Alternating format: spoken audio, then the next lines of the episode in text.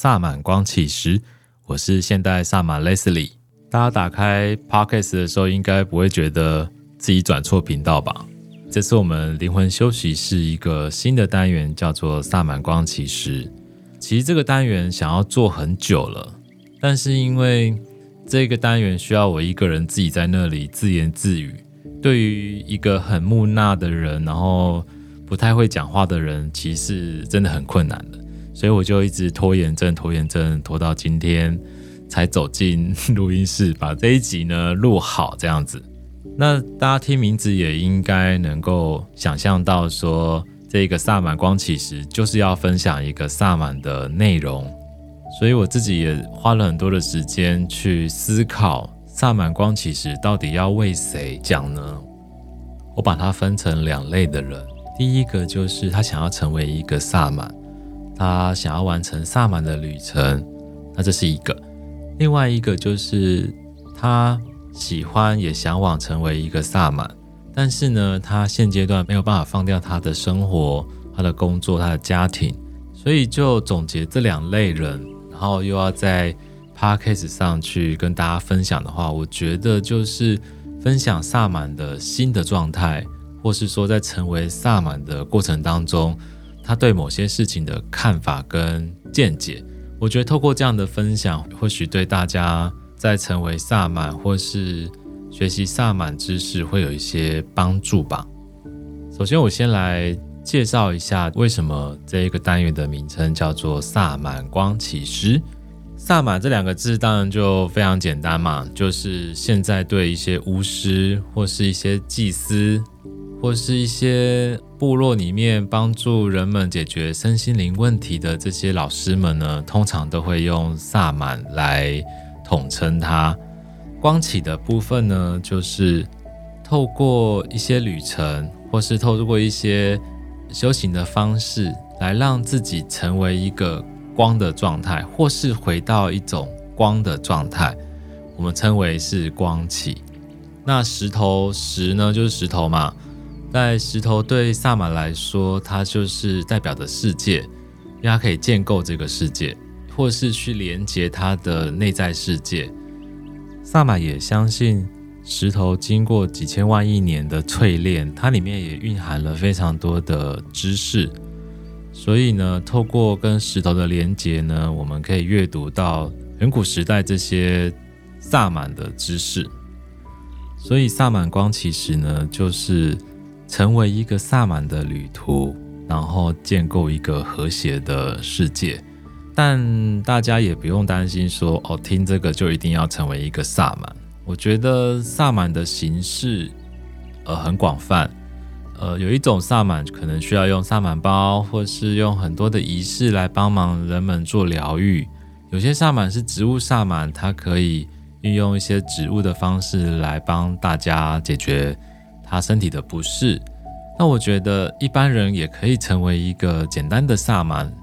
就是他了解这些萨满的知识，然后保持内在的和谐。其实这也是一种进入萨满生活的方式。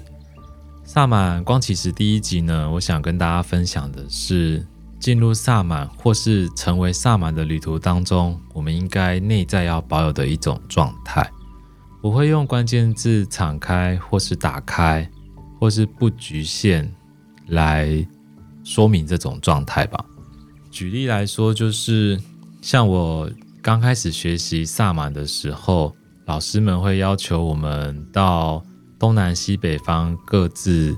的方位呢，去找到一个很独特的石头，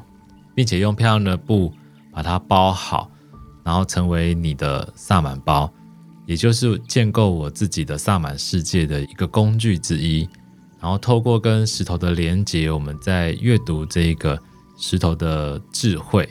那大家能够理解，就是我们从小到大的学习系统里面，从来没有去跟石头讲话，或是跟植物讲话的这种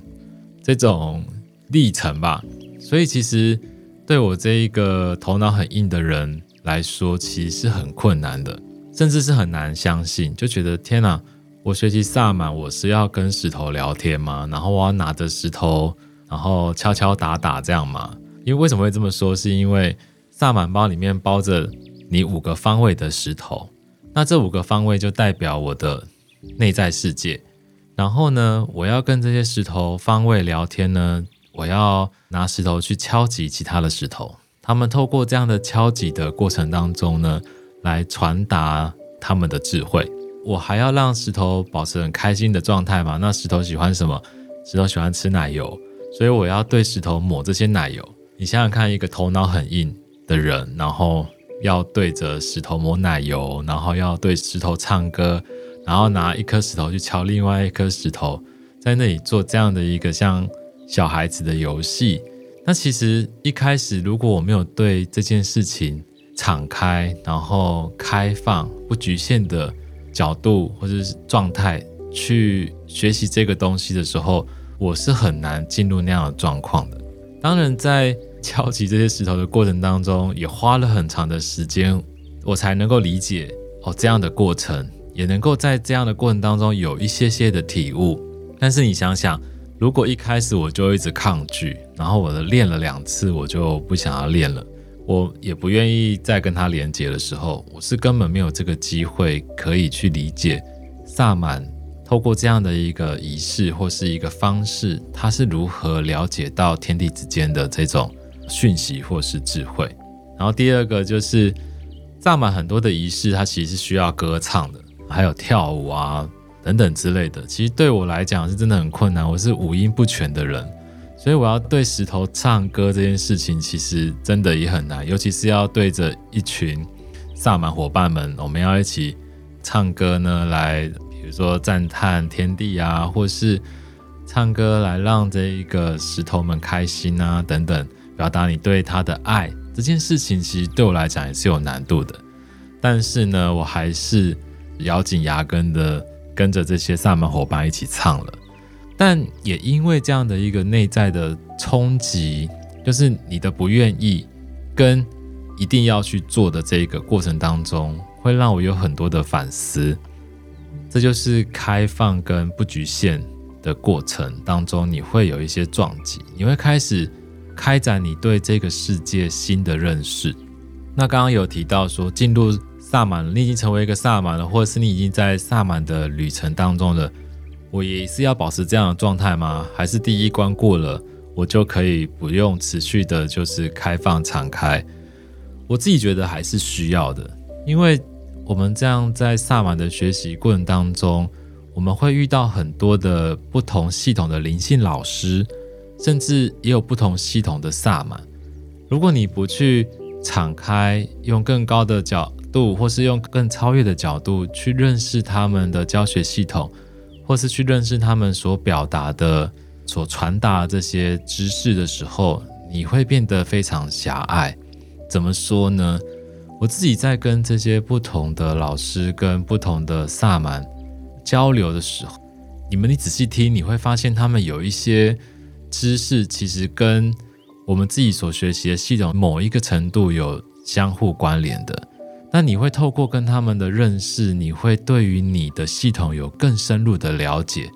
更融会贯通的理解。所以我觉得，对于这些不同的灵性老师，还有不同的萨满系统的敞开、跟开放、跟不局限，是有